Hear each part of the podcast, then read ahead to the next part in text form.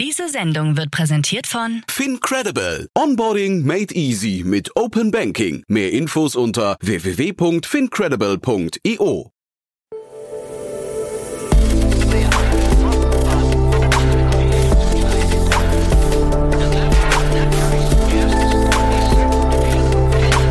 Startup Insider Daily. Investments und Exits.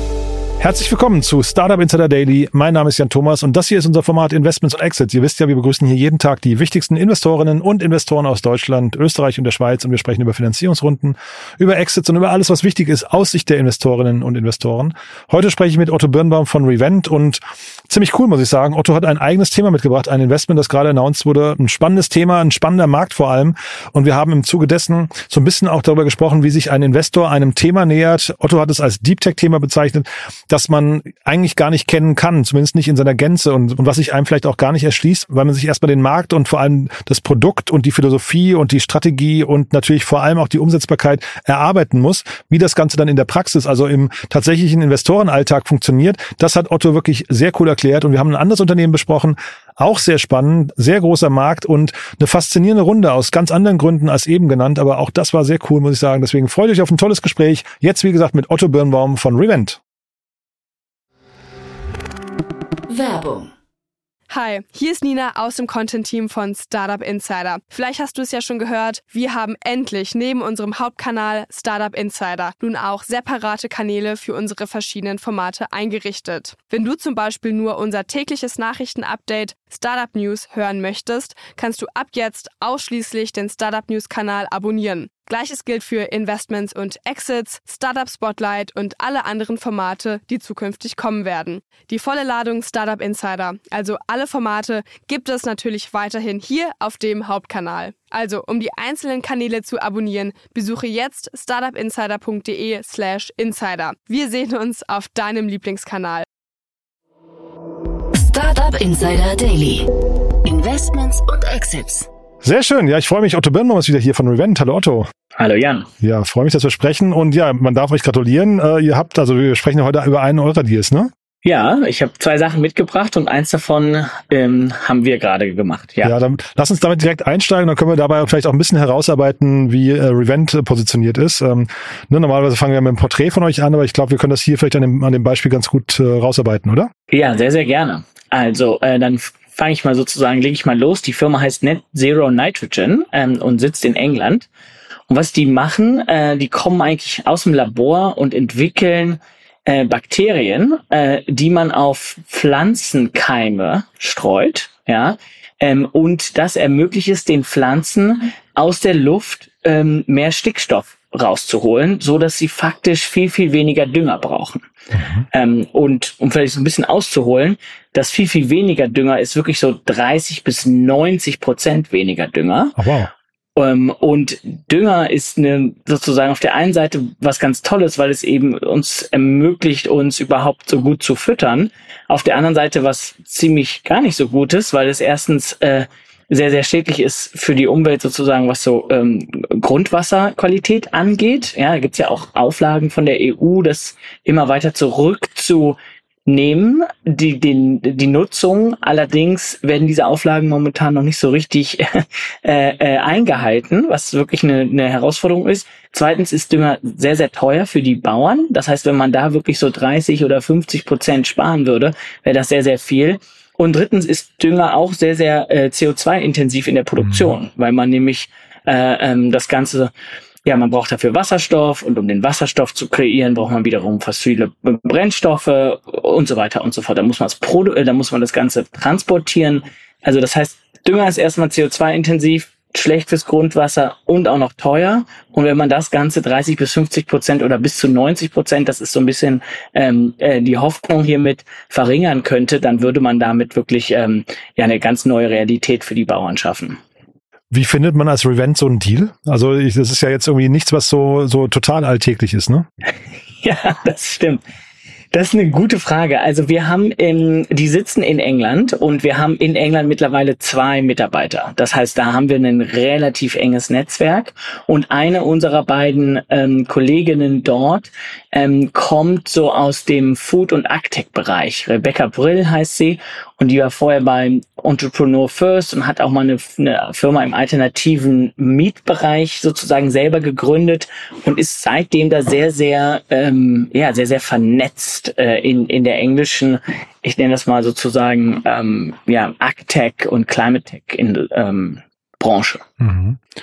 Und äh, nichtsdestotrotz, also vernetzt ist ja das eine, das ist quasi, wie findet man das, aber dann auch nochmal zu eruieren, ist das wirklich ein, sag mal, ist das eine Antwort auf ein bestehendes Problem? Ist ja jetzt auch nicht ganz einfach für jemanden, der möglicherweise teilweise aus der Digitalwelt kommt, ne? Total. Und das ist aber auch das, was wir sozusagen mehr und mehr machen. Ähm, die, die, das Problem war uns relativ schnell klar. Die große Frage ist, ob die Antwort, die das NCN-Team da sozusagen hat, wie viable das ist. Ja, mhm. wie legitim ist das, dass die das wirklich schaffen? Mhm. Weil wenn sie das schaffen, ist das ein riesen Gamechanger. Aber setzen wir hier sozusagen auf einen, ein totes Pferd ähm, oder haben die eine wirkliche Chance? Und äh, wir haben uns da sozusagen viele unterschiedliche Ansätze in dem Bereich angeschaut. Es gibt sozusagen einen anderen Ansatz, ist sozusagen die Pflanzen gentechnisch zu manipulieren, ja, oder zu adaptieren, so dass so die Pflanzen andere Eigenschaften bekommen, was hier nicht der Fall ist. Ne? Man mhm. setzt hier sozusagen Bakterium von außen auf die Pflanze auf und die Pflanze ändert sich nicht, sondern wird sozusagen einfach nur besser, aber ändert sozusagen ihre DNA nicht. Das ist sozusagen die, die Idee, weswegen das auch kein Approval braucht, um, so, um, um eingesetzt zu werden.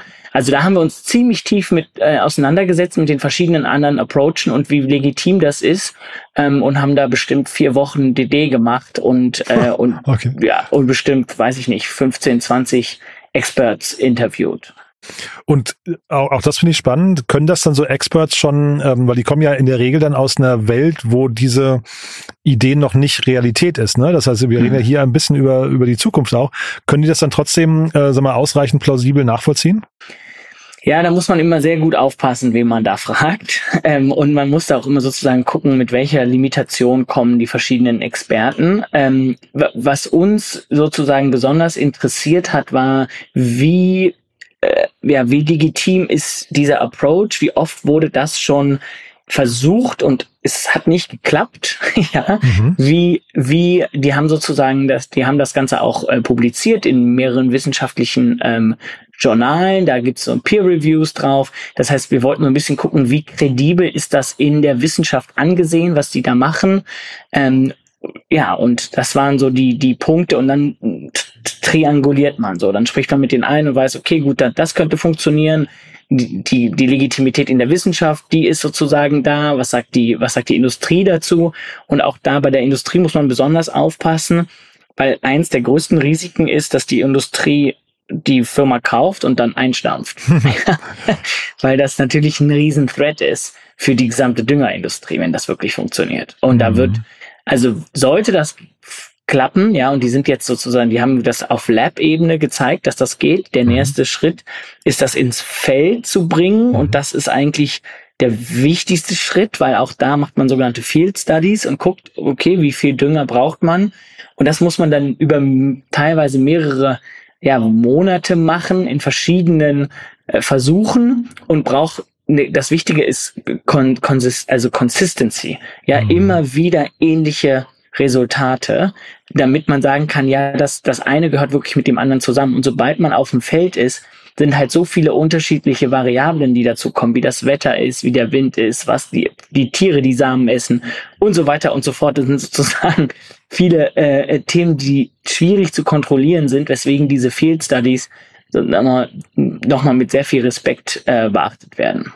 Und was ja vielleicht auch nochmal ähm, sagen wir, so eine unbekannte Größe ist, hinterher die Akzeptanz beim Bauern, oder? Jetzt mal unabhängig von den Argumenten, aber ähm, Bauern als Zielgruppe stelle ich mir nicht immer ganz einfach vor, oder? Ja, absolute Katastrophe. Äh, also die, die Bauern zu verkaufen ist, ich sag mal, irgendwie fast so schlimm oder wahrscheinlich noch schlimmer als an Ärzte. Ja, das ist ja unser anderer Schwerpunkt bei Reband. Wir machen ja auch Healthcare. Mhm. Insoweit haben wir uns da echt harte äh, Zielgruppen ausgesucht ja, ich meine, man kennt das Sprichwort, was der Bauer nicht kennt, das frisst er nicht. Ja. Ähm, und dazu liegt, ähm, ist, da geht's jetzt um die um die Ernte des Bauern. Ja, das ist jetzt nicht irgendwie eine kleine Software, um irgendwie besser die Tiere zu tracken, mhm. sondern es geht jetzt darum, kriegt der mehr Ernte, ja oder nein? Mhm. Äh, und da ist schon sehr viel at stake. gleichzeitig ist es so, dass, was man ihn sozusagen, man macht das dann so Schritt für Schritt. Man muss dann sagen, okay, pass mal auf, jetzt machen wir nicht ein ganz alle Felder, sondern mach mal hier einen kleinen separaten Teil. Und wenn der separate Teil aber gut funktioniert und du 30 Prozent weniger Dünger brauchst, ja, dann machst du den nächsten größeren Teil und nächstgrößeren Teil und so weiter und so mhm. fort. Ähm, und, und man muss da wahrscheinlich auch Startup-Style ein bisschen nachhelfen und sagen, okay, pass mal auf, ich kauf dir mal den, vorab die ganze Ernte von dem Feld an, ab, und dafür benutzt du das sozusagen mal, ja. Ach ja, spannend. Das heißt, es könnte sogar noch ein Finanzierungsmodell mit hinten dranhängen. Ja, äh, also eins nach dem anderen. Ich glaube, die, wenn die jetzt erstmal die ähm, diese Feldstudien, das ist erstmal das Wichtigste, da durchzukommen. Wenn sie die positiv haben, dann sind wir so bei 75 Prozent. Ah, ja, ja weil also dann sind und im, im Labor haben sie das schon geschafft, ja. Die, die, die Feldstudie ist jetzt die große Frage und dann wird die Kommerzialisierung weiterhin eine Herausforderung an die Bauern zu verkaufen. Und gleichzeitig glauben wir, in dem Moment, wo man genug Kredibilität hat, wird da ein sogenannter ähm, Market Pull kommen. Und die sagen, okay, wir können hier viel günstiger den gleichen Effekt erzielen, dann wird das ausprobiert und wenn das funktioniert, dann wird das gemacht und, und das wird sich dann rumsprechen. Und dieses viel günstiger, vielleicht da nochmal, weil ich kenne mich da auch nicht aus, ähm, laufen dann irgendwann die Grenzkosten gegen Null einfach, weil Bakterien einfach irgendwann äh, at scale so günstig werden in der Produktion, also in der, das klingt so komisch in der Produktion, Bakterien, aber ähm, ist ja wahrscheinlich letztendlich so. Ne? Wahrscheinlich, mhm. ich stelle mir jetzt so große Tanks vor und dann werden da Bakterien gezüchtet und irgendwann ist es einfach extrem günstig, oder? Total also ich, die werden es sozusagen jetzt auch nicht zu Grenzkosten verkaufen wollen. Nee, nee, nee, nee es geht also ja um die Margen hinterher, ne? Also das genau, ich, aber ja. die Marge, die Marge ist 90 Prozent. Ja. Und das nächste, was interessant ist, ist, es ist nicht nur sozusagen sehr hochmargig, sondern es ist auch im, in der Logistik extrem effizient, weil das Ganze, diese Bakterien kommen in eine Art Briefumschlag und dann kannst du, was du vorher an Kilo Düngermittel verschicken musstest, kannst du irgendwie in den Brief verschicken, ja, weil das einfach okay. so wahnsinnig effizient ist. Ja. Ähm, also man ja. hört hier einen zufriedenen Investor, ne? Das ja, also der, der Anfang ist immer besonders äh, äh, magisch mhm. und da ist natürlich viel Enthusiasmus dabei und uns ist auch äh, ist natürlich auch sehr klar bewusst, dass wenn diese Field-Studien nicht funktionieren, dann wird das alles nicht funktionieren. Mhm. Aber gut, das, dafür ist es Risikokapital, ne? Das ist Risikokapital ja. und das Risiko nehmen wir gerne ein. Und wenn es funktioniert, dann glauben wir, kann man eine ganze Industrie wirklich komplett neu definieren. Und das ist das, weswegen wir investiert haben. Sehr, sehr spannend. Dann lass uns mal zum zweiten Thema gehen. Ähm, das ist eigentlich, also die, die wir haben die, die, die, das Finanzierungsvolumen noch gar nicht besprochen, weil die Runden sind ungefähr gleich groß. Ne? Wir haben gerade über 1,6 Millionen Dollar gesprochen und jetzt reden wir, glaube ich, über 1,4 Millionen Euro, ne? Mhm. Ja. Ähm, genau, das ist fast genau gleich tatsächlich. Ähm, Genau, die zweite Firma, über die ich mit dir sprechen möchte, äh, nennt sich Quasel ähm, und kommt aus der Schweiz ähm, und hat jetzt gerade 1,4 Millionen Euro aufgenommen, unter anderem von Koschler Ventures. Ähm, und das Koschler Ventures sozusagen großer ähm, amerikanischer West Coast äh, Venture Capital Fonds, so frühphasig in, in Europa investiert ist, ist selten. Ja, also die haben über 15 Milliarden an der Management und dass die in so eine Millionenbude, die kommen, das sind äh, drei Gründer, die kommen irgendwie aus der Schweiz, auch zwischen der ETH und, und St. Gallen ähm, und sind wirklich drei Gründer. So, mhm. das, da, da sind jetzt noch nicht so viel weitere dahinter. Ähm, und äh, also das ist schon sehr interessant. Das Thema ist natürlich, ich sage mal, heiß wie Frittenfett, äh, weil es geht nämlich natürlich um Generative AI. Ähm, und äh, was die drei machen wollen, ist, dass äh, man spricht, was, was man früher so als Tandempartner hatte oder Gesprächspartner, um eine Fremdsprache zu lernen soll das eine KI machen. Mhm. Ähm, und die KI generiert die Dialoge, die geht auf dich ein, die antwortet dir so, dass du sozusagen mit der App sprechen lernen kannst. Und dann hat es idealerweise noch sozusagen eine, eine Bild-in-Funktion, dass immer die Themen, die du sozusagen falsch machst, darauf nochmal einzugehen, da noch Varianten zu machen und so weiter und so fort. Und das ist, ich glaube, wenn man sich so die letzten äh, OpenAI-Themen angeschaut hat, jetzt sagen wir mal sehr viel plausibler, als mhm. das irgendwie gefühlt vor einem Jahr äh, ähm, wahrgenommen wurde im Markt. Ich habe mir mal den Aktienkurs von Duolingo angeguckt. Das ist ja irgendwie, also ich finde, genau, plausibel sagst du, es klingt so ein bisschen wie äh, der Frontalangriff auf diese Apps, ne? So Bubble und Duolingo und so weiter. Also quasi, es könnte sein, diese Apps, äh, die mal Angreifer waren auf dem Markt, sind schon wieder die angegriffenen, ne? So, so wirkt das ein bisschen. Da kann KI schon ein Gamechanger werden, ne? Mhm. Also wenn die das so hinbekommen, ich glaube, das ist auch noch wirklich sehr, sehr früh und mhm. sehr am Anfang, dann könnte das schon echt stark sein. Ja, und wir glauben gerade im Learning-Bereich, dass die KI da besonders auf sozusagen einzelne Fehler, die immer wiederholt werden oder Schwachpunkte, die da mhm. sind, die dann wieder ausgespielt werden, ach, das ist sozusagen der Parade-Use-Case für so eine mhm. KI. Ja, und insoweit ist das zum Lernen schon macht schon sehr viel Sinn. Und jetzt ist so die Frage, wo kommt das zum ersten Mal im Tragen? Wir haben einige Themen gesehen im Mathematikbereich, mhm. die ja auch sozusagen logisch sind, weil das ist so angenehm logisch. Das kann auch die Maschine sehr, sehr gut verstehen. Was sind denn die Elemente, die man in der Matheaufgabe nochmal wiederholen muss, wo, woran es scheitert? Ähm, aber ich glaube, als nächstes in der Fremdsprache macht auch sehr, sehr viel Sinn, sehr schnell. Mhm. Und du hast gesagt, eine frühe Runde ist noch nicht viel da, ne? aber noch nicht viel zu sehen. Aber ich finde erstmal so, da die, die gesamte also das, ähm, das Design, Optik und so weiter sehen sehr gut aus. Und ich habe mich gefragt, ob solche Unternehmen vielleicht, ähm, die einfach quasi nur App auf irgendwelchen KI-Infrastrukturen äh, bauen, vielleicht brauchen die gar nicht viel mehr Geld, ne? Äh, also, weil das ja, ist ja so ein bisschen Baukastensystem. Du baust ja im Prinzip, du nimmst irgendwie ein schönes Webinterface, baust das auf irgendwie ein Large Language Model und äh, also ein bisschen Payment noch und das war's eigentlich. Ja. Also soll jetzt nicht, nicht despektierlich klingen, aber das könnte so die Zukunft der App sein, ne? Der App-Entwicklung. Ja, also ich hoffe, dass sie noch ihr eigenes äh, äh, äh, ähm, Modell darauf sozusagen setzen. Ah, meinst du, ja? Okay. Ja, also ich glaube, wenn sie wirklich sich rein nur auf ähm, äh, irgendwie auf eine, eine Open AI setzen, das, ähm, das ist dann einfach zu einfach zu kopieren. Dann brauchst du mhm. ja nur eine, eine andere Farbe ja. und, eine, und einen anderen Payment Wire und dann gehst du sozusagen auch los.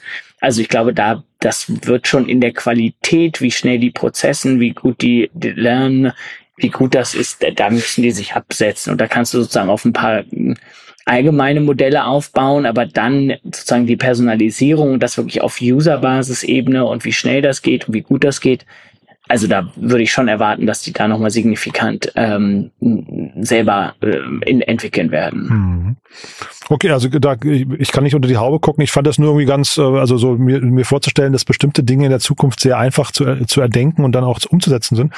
Ähm, so ein bisschen so No-Code Next Level, ne? Wirkte das eigentlich für, also für mich, ne? Wie gesagt, ich bin jetzt da äh, auch, auch gucke nur von draußen drauf. Grundsätzlich aber, ähm, was könnte jetzt bei so einem Unternehmen schiefgehen, außer dass sie also nicht die, auf, äh, die, die nötige Aufmerksamkeit bekommen. Also Marketing könnte ein Thema sein, ne? Nutzen, äh, Nutzergewinnung. Was noch?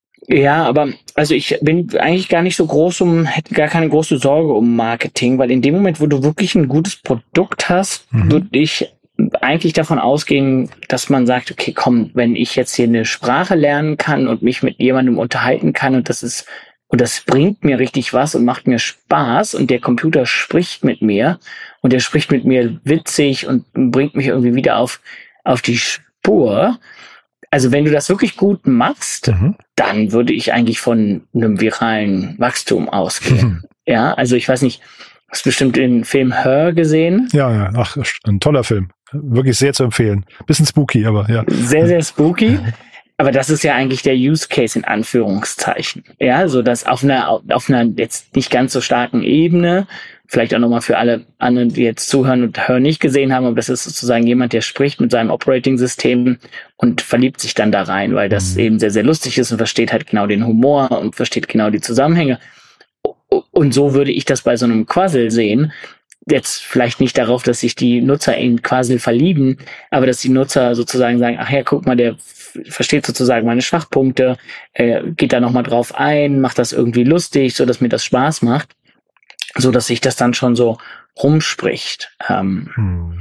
Und klar, man kann da mit Marketing immer draufhauen, aber das ist eigentlich nicht die Kunst und es ist auch dann sehr gefährlich, weil dann wächst man irgendwann oft aus seinem eigenen Markt raus. Ja, man hat sozusagen so ein paar Leute, die finden das besonders spannend und die sind dann die Early Adopters. Dann wird man größer und irgendwann ist man so, so durch den Markt durchgechurnt und dann wird es sehr, sehr schwierig, da noch weiter zu wachsen. Äh, das sind so manche ähm, Consumer-Apps, wo wir sehen, ob sozusagen langfristig, wenn die dann mal so 50 Millionen Umsatz haben, dann von 50 auf 500 Millionen zu kommen, ist, ist dann sehr, sehr schwer.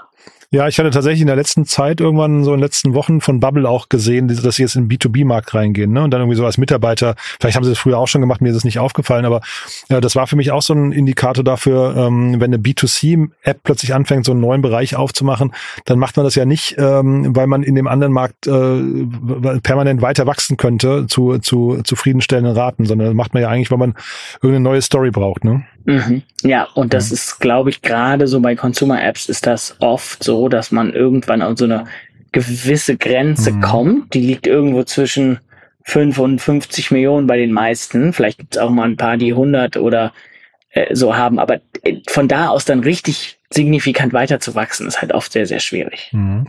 Aber Duolingo, ne, 5,7 Milliarden an der Börse wert, also ist das ja auch ein, schöne, ein schönes Segment, in das, in das sie reinwachsen könnten. Ja, ja Riesenmarkt. Ich meine, wer, wer möchte keine Fremdsprache lernen? Mhm. So, ja, also und dann ist auch die Frage, ob es dann bei den Sprachen bleibt. Ne? Also ich meine, äh, ähm, hier Dings, äh, Go Student fangen ja auch gerade an, mit irgendwie AI rum zu experimentieren.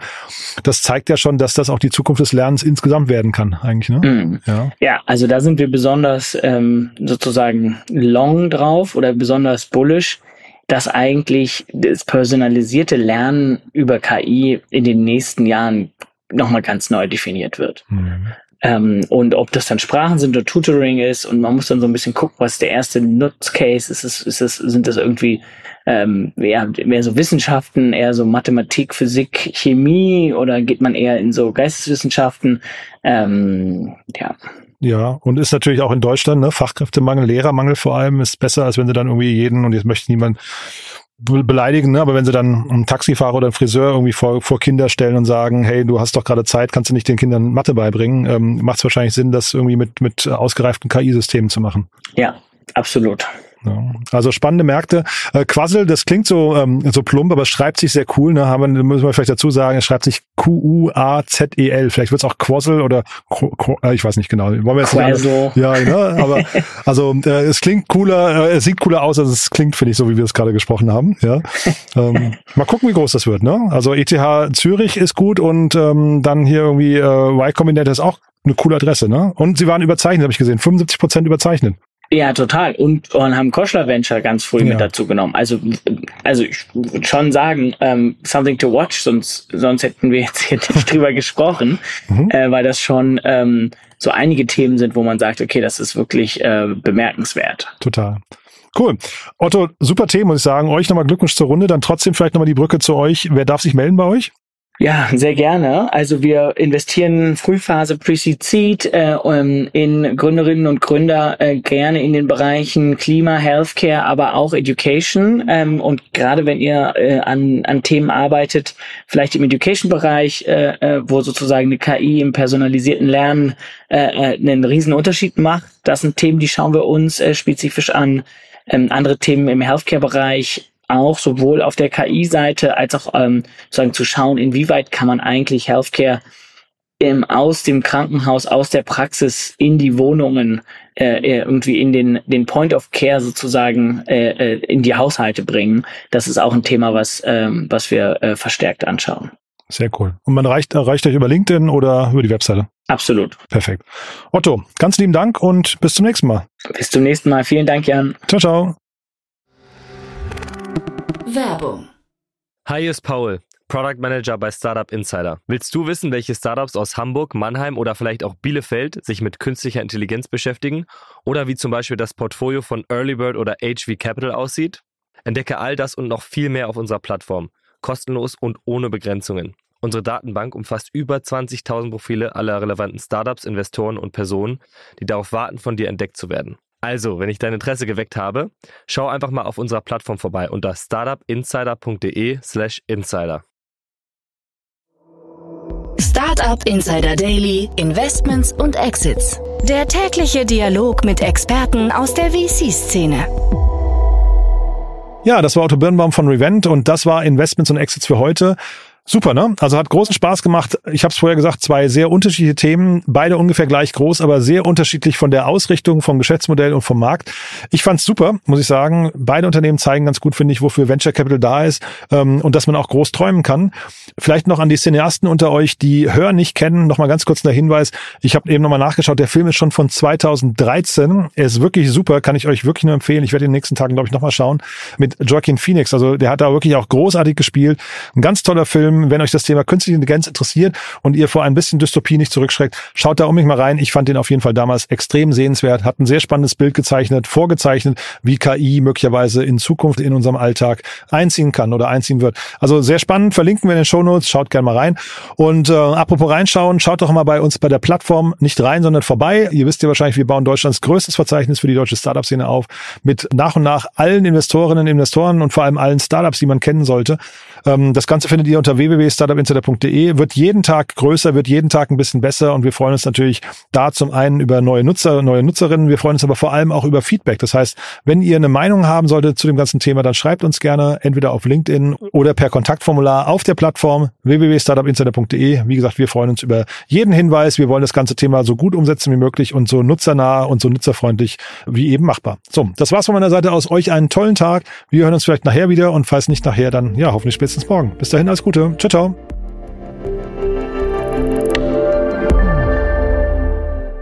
Diese Sendung wurde präsentiert von Fincredible. Onboarding made easy mit Open Banking. Mehr Infos unter www.fincredible.io.